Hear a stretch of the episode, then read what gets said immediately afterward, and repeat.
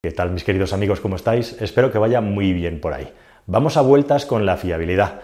Eh, nos desayunábamos, según estoy grabando este vídeo, con la noticia de que el Ford Kuga FEB, el híbrido enchufable, tiene una llamada masiva de revisión. Todas las unidades prácticamente que se han fabricado se van a revisar porque hay una posibilidad de, a través de una filtración de agua que se ha detectado en una toma de conexión de una centralita, que ese agua pudiera llegar a generar un cortocircuito en el sistema de la batería y eso provocara un recalentamiento que acabara generando un incendio en el vehículo. Se han registrado varios incendios del coche estando cargado, afortunadamente sin consecuencias, y por lo tanto se va a revisar eh, todos los vehículos para solventar este asunto. Bueno, lo de las llamadas a revisión es una cosa que está al día, que es constante, hay muchísimo que contar aquí y poco a poco os lo voy a ir explicando cosas interesantes, específicamente pensando en vehículos que estáis pensando comprar de segunda mano cuáles son aquellas cosas importantes que hay que mirar.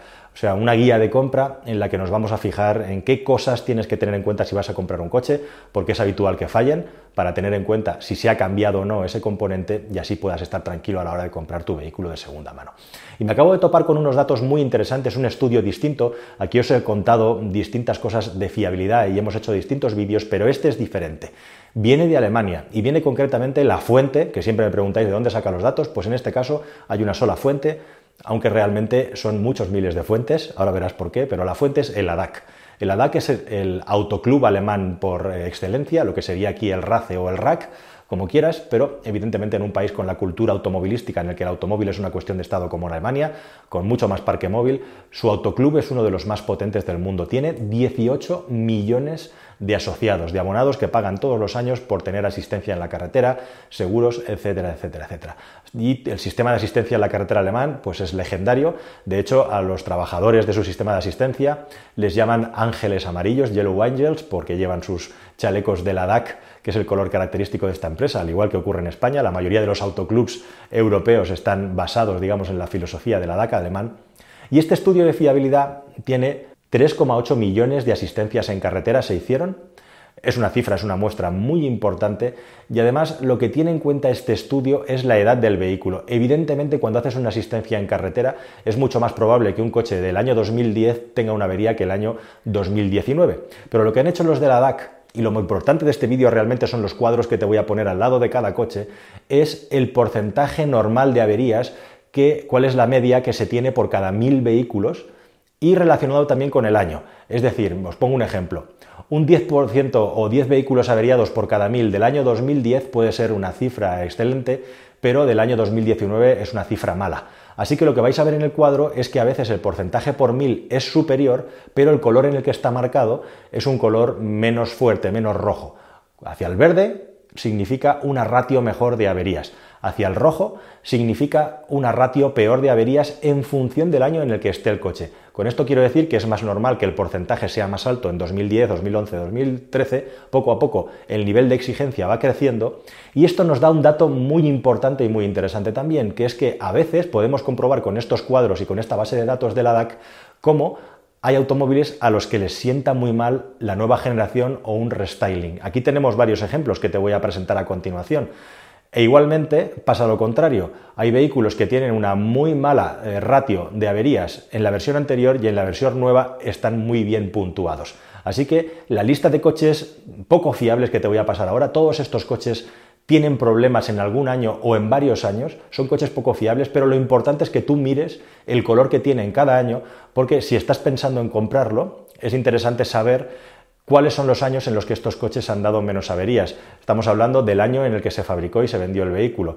Así de esa manera vas a poder tener, digamos, un poquito más de información sobre si quieres X vehículo, cuál es el año que tienes que evitar. O si quieres X vehículo, cuál es la generación del vehículo que tienes que evitar porque de manera consistente ha estado dando más fallos. Así que sin más vamos a pasar la lista y como digo, fijaos en el cuadradito y en los años, que es ahí a donde vais a tener la referencia y la información. Tened en cuenta siempre que el porcentaje por mil es un porcentaje relativo en de la edad del vehículo y de los años que tiene y por lo tanto eh, no hay que tener en cuenta que a veces va a tener un número inferior y un color peor porque el vehículo o la generación es más nueva. ¿De acuerdo? Bueno, pues en los vehículos más pequeños, en el segmento Mini, hay tres campeones, tres grandes campeones, que son el Smart 44, el Smart y el Fiat 500. Curiosamente, el Fiat 500 lo que nos demuestra este cuadro es que las primeras unidades que se fabricaron al inicio de comercialización de este coche tienen menos averías porcentualmente que las generaciones posteriores. O sea que el Fiat 500 es uno de los coches que justamente las generaciones anteriores han salido en cuanto a fiabilidad mejor que las generaciones nuevas,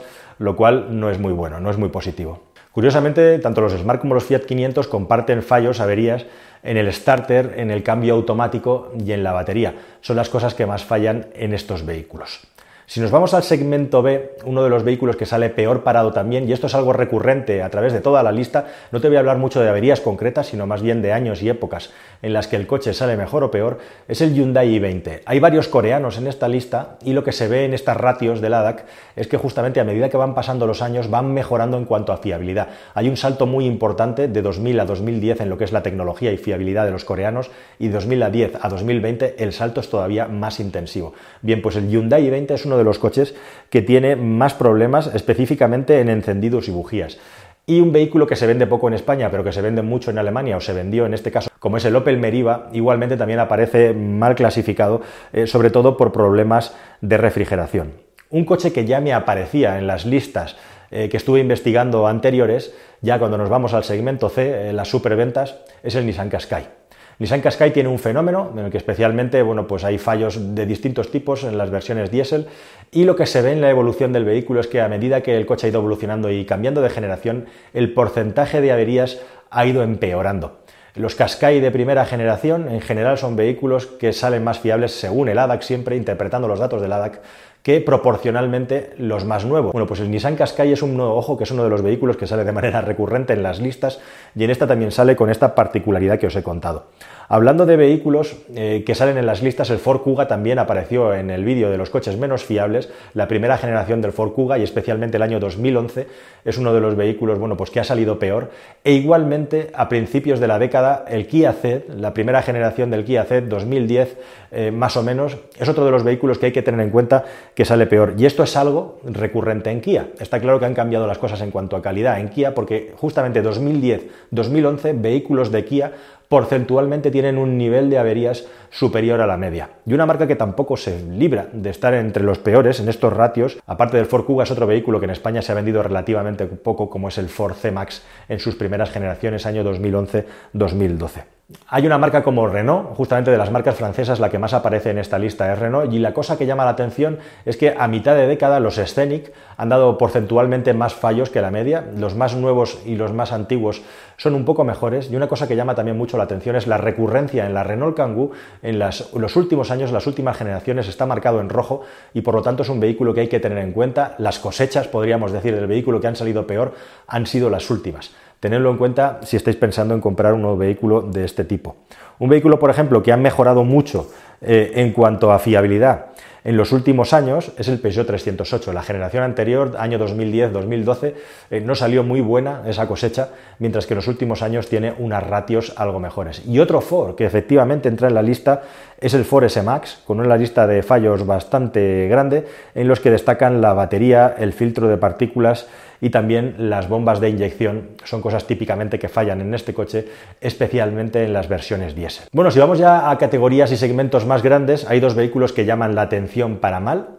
Eh, atendiendo a esta lista del ADAC, la Seat Alhambra tiene unos ratios muy malos, muy altos de averías por cada mil vehículos y especialmente en las últimas generaciones son de los pocos monovolúmenes que se han seguido fabricando. Llama la atención que son vehículos que tienen ya una fabricación de hace muchos años y por lo tanto debería estar muy afinada a nivel de fallos y de componentes. Y sin embargo parece que se ha reducido bastante la calidad porque en los últimos años las Sharan, las Galaxy y sobre todo las Seat Alhambra, que son las que se están vendiendo, han dado bastantes fallos. Y un vehículo que yo creo que de todos los que he analizado el ADAC y también ha salido en mis listas anteriores y por lo tanto es un vehículo recurrente a no recomendar a los amigos. De hecho, ayer un amigo me preguntaba por él y le dije, no te lo recomiendo en términos de porcentaje de fiabilidad, es el Opel Insignia. Es uno de los vehículos, como veis, que tiene un peor color a lo largo de toda una década y que tiene una tasa de fallos más alta, algo que también le pasaba a los Astra de última generación, que han salido muy desastrosos. En esta lista de LADAC no están, pero en España que se han vendido muchísimos Astra gasolina y diésel han dado muchos fallos. Así que ya lo veis, el Opel Insignia de toda esta lista de LADAC yo creo que es el que tiene la peor calidad de manera recurrente a lo largo del tiempo. Tenedlo en cuenta si estáis pensando comprar uno de segunda mano. Y luego, por último, algo de lo que, eh, bueno, pues es un poquito algo de lo que se habla en los corrillos, que es la fiabilidad de Mercedes-Benz, cómo Mercedes ha ido ganando cuota de mercado paralelamente a la pérdida de calidad de fabricación de sus vehículos. Es algo de sobras conocido, que a nivel de construcción y de materiales, los clase E de antes de 2010 están mucho mejor hechos y hay un salto para peor de calidades, texturas, eh, percepción de calidad de los coches de 2011, 2012 en adelante, cosa que se sigue agudizando a día de hoy, ha uniformizado mucho su calidad, siendo buena calidad para abajo Mercedes, pero la ha llevado para abajo, no para arriba, pues aparece el clase E también como un vehículo que da muchos fallos y específicamente entre 2010 y 2012 es a donde tiene una tasa de fallos peor y por lo tanto serían los años en los que no se recomendaría comprar este coche de segunda mano porque son las peores cosechas del clase E, que como veis también hay vehículos premium que no están libres de problemáticas. Y nada más, queridos amigos, voy a seguir ahondando con esto, como digo. Vamos a empezar a trabajar de una manera unitaria, es decir, nos vamos a ir centrando en coches concretos, analizarlos a fondo, ver cómo les pasan los años y cuáles son los fallos y averías recurrentes que tienen para poderte hacer unas buenas guías de compra de vehículos usados en el futuro en este canal. Así que suscríbete, por favor, estate muy atento. Os hablaba del Cuba híbrido enchufable. Tengo más híbridos enchufables en la cola de trabajo para montar y presentároslos aquí y contaros todos los detalles del coche, lo bueno, lo no tan bueno y lo malo sin ningún tipo de tapujo. Ya lo sabes, suscríbete activa la campanilla y nos vemos en un siguiente en el que seguiremos analizando el mercado, la industria y probaremos coches nuevos. Hasta luego, adiós.